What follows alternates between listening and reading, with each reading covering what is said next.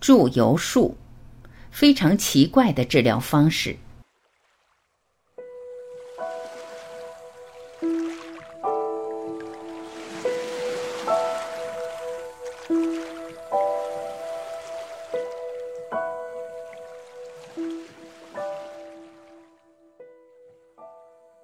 中医里有一种非常神秘的治疗方法——祝由术。注是咒的意思，由缘由。祝由的意思就是通过注说病的原因来治疗疾病的方法。据古书中记载的一个叫钟树子的人说，他见过一位叫苗阜的祝由高手，是一个上古唯医者。他的诊治手法和过程是非常奇特而超常的。他把尖草，一种多年生草本植物，拿来编成席子，供病人和自己坐卧；又用草把子扎成狗的模样。对于任何前来求助的病人，他都拿起一只草狗，面对北方，口中念念有词，但每一次治病都只念十个字。于是，无论是扶着来的还是抬着来的病人，立刻就能康复如初。苗阜的治病手法要比当时的普通祝由师在治疗方法上更进了一步，他的方法简单了很多，也有效了很多。当时的祝由师在治病时，祝词繁复，手法繁琐。除了念咒，还要助之以画符、烧符、焚香、画纸等等，不一而足，并且通常只能治一些简单的病。而苗阜只用一只草狗，十个字就能治大小各种疾病。苗阜就是一个成功的祝由师了，因为他念的十个字就是祝祷的祷词。他那个特殊的席子和草狗是用什么草药编成的？在病人身上会出现什么样的治疗效果？我们现在已经无从考究了，但是可以推测，席子和草狗的药效功能肯定胜于那十个字。可是当时的患者最信任的却是那十个听不懂的字，正是因为自己听不懂，所以更相信鬼神听得懂，更坚信。自己会在鬼神的帮助下痊愈，这就是心理疗法的功效。有了这种强大的心理暗示，席子和草狗的药效得到了最高的发挥。多么伟大的苗阜啊！他应该是心理学的鼻祖了。祝由科作为一种官方化的巫医，自隋代开始被纳入官方医学范畴。唐承隋制，在医署设立咒禁科，主管禁咒、除邪魅之法。祝由科的官制地位虽被传统观念的医家不耻，但还是在唐至明所属太医局院留有一席之地。清人入关以后，秉承了明朝官制，虽太医院已经废除祝由科一职，但满族信仰萨满教。对患病者，除正规医药外，尚保留跳神习俗，以为驱疫鬼神。祝由术应该早于中医先产生，《黄帝内经》上讲是：余闻古之治病，为移经变气，可祝由而已。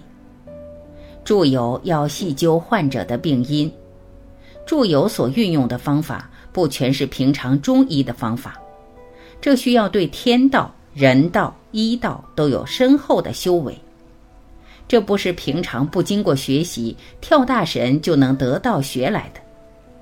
祝由对病因的理解更博大精细，始终在追寻疾病是如何发生的，为什么发生。这种追寻渗入到人的八字、性情等，已经非平常人所能理解。这一定是要经过细致学习的。而且，祝由者必须精于中医医术。按照现在的眼光看，祝由术与现在的催眠术很像。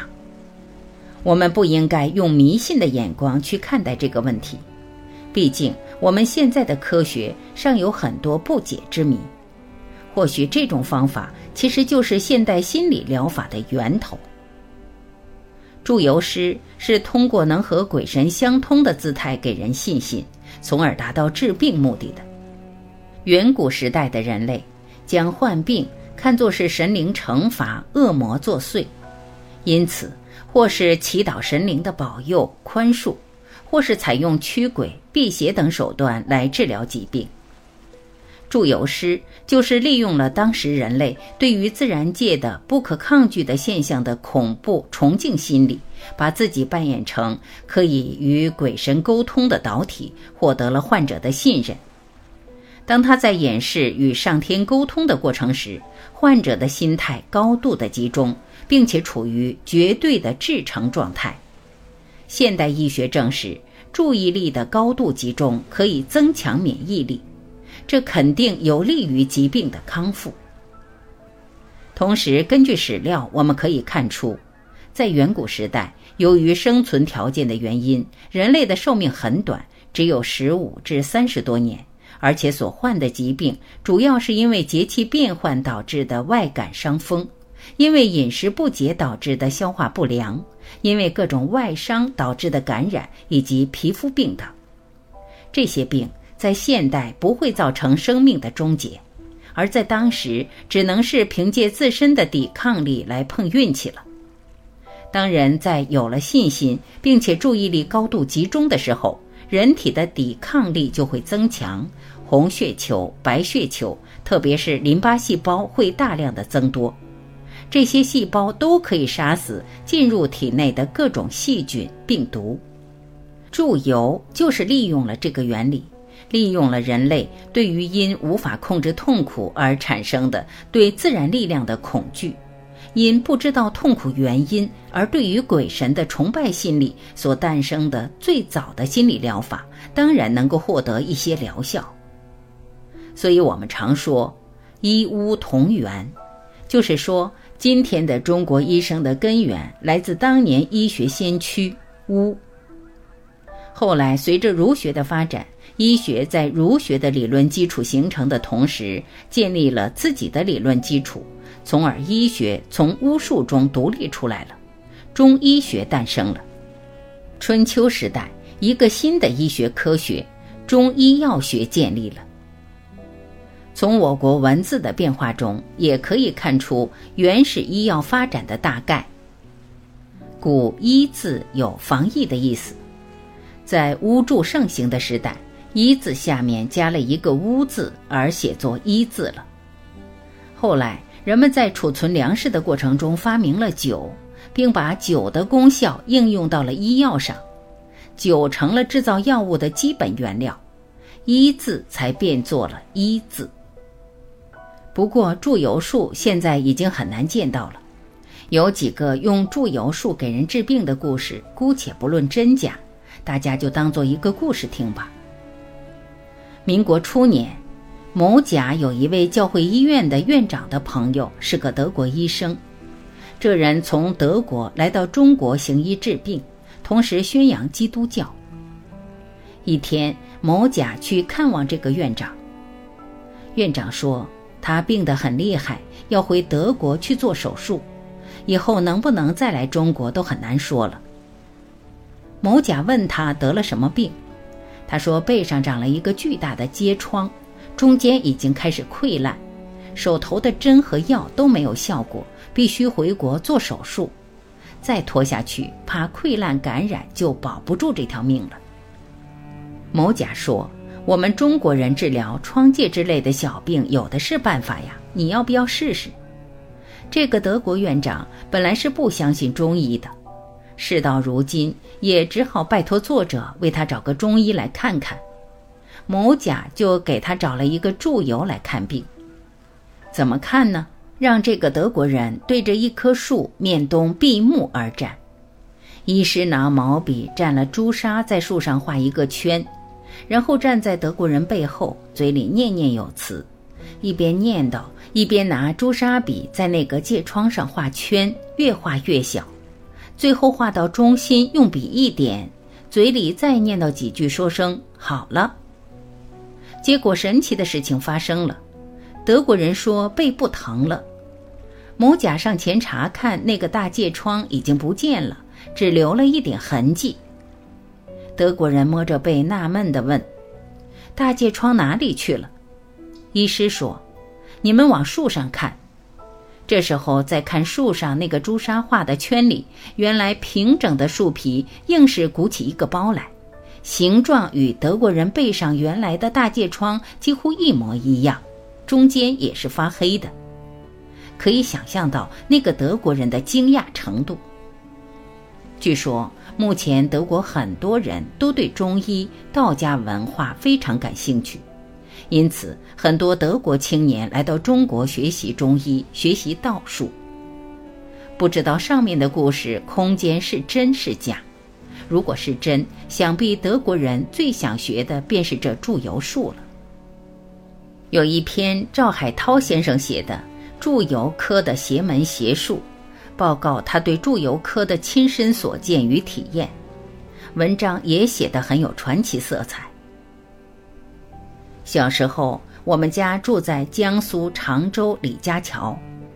李家桥是个仅有百余家铺面的小镇，滨运河支流北岸。每隔半年，准有一位光头、穿长袍布鞋的祝由科郎中出现。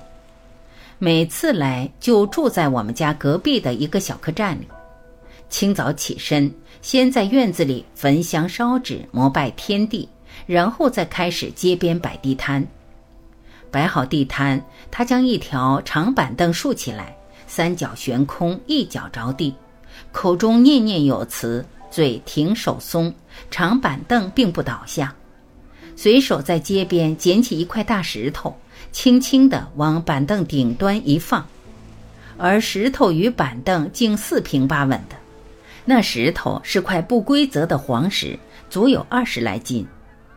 等到有人围拢过来，他就从小箱里拿出一张书画了符的黄表纸，涂把口墨往店铺的门板上一贴，通常是以歇业店铺的门板，在黄表纸中央钉一枚小洋钉，然后右手端起满满的一杯水，左手拿起一个直径约有一尺的小竹筛子，伸到面前，让观众过目以后，往杯口上一附。嘴里念念有词，再迅速地将杯子与竹筛同时翻转过来，提起筛子边沿上的三根小绳子扭在一起，往小洋钉上一挂，杯里的水竟一滴都不漏出来。摆出这两套架势，这位祝由郎中就坐在一张小破书桌后面，悠游自得地摇着折扇，大吹法螺。破书桌上面摆着几本不知名的药书和几叠黄表纸，每本书都是破旧不堪，字迹模糊难辨。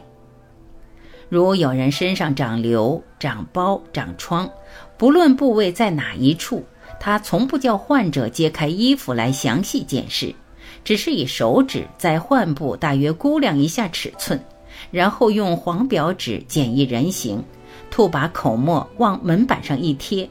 用毛笔在纸人上指相同部位画一圆圈，取银针一枚，轻轻插进那圆圈里。只听得患者大喊一声“哎呦”，血水与黄脓立刻自患部流了出来。这时他趁机拿一副膏药卖给患者，让患者自行贴上，没几天就好了。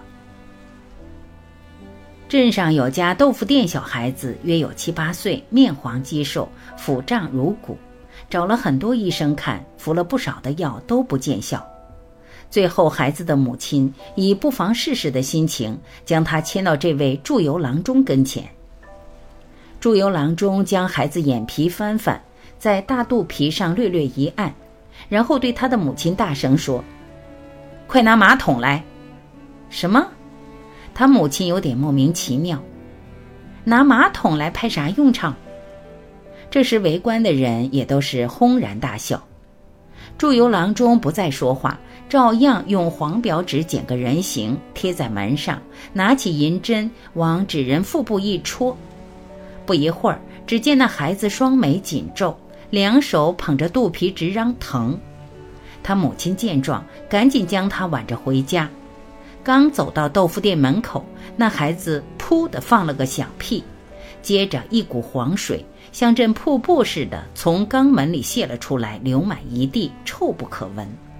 从此腹胀也就豁然而愈。有一段时间，我由于工作压力太大，出现了便秘的情况。正好有一天来了一个催眠师朋友，他说给我做个催眠吧。我也想看看他的催眠水平，便同意了。结果他很快便把我送入催眠状态。有意思的是，等我醒来以后，第一件事情便是急着上厕所，拉起肚子来。从这方面看来，祝由郎中的方法与催眠术很有些神似。祝由术中有许多用常理难以解释的事情。因此，大多数人都把它归为封建迷信一类中去了。所以，现在很少能听说谁还见过祝由师。不过，催眠大师艾瑞克森帮人戒毒的故事，其实颇有一些祝由术的味道，很耐人寻味。有一次，警方介绍了一个十九岁的男青年找到艾瑞克森。这个青年屡次进出戒毒所也没有效果。因此，警方想让艾瑞克森通过催眠帮青年戒毒。结果，从这位青年进入大师房间开始到分开，米尔顿大师只讲了短短的两句话。第一句是，在青年进房间走到大师眼前时，大师说：“请坐，优雅地表达你的欲求。”第二句是。在双方十余分钟的缄默之后，大师说：“好了，你可以走了。”神奇的是，这位青年竟然就这么戒掉了毒瘾。之所以如此，原因在于埃瑞克森的每一个表情、每一个动作、每一句话都在催眠，化催眠于无形。往往催眠结束了，对方还以为催眠没有开始呢。如今我们再回味一下祝由术，其实所谓的咒语、画符等等，可能只是一个引人耳目的障眼法，其治病真正的神效在于非言语的潜意识沟通。祝由术具体的秘密有待将来有心人去探索了。我就在想，艾瑞克森帮这个青年戒毒的时候，假如嘴里念念叨叨的，像是在念咒语一样。那岂不是和祝由术一模一样了？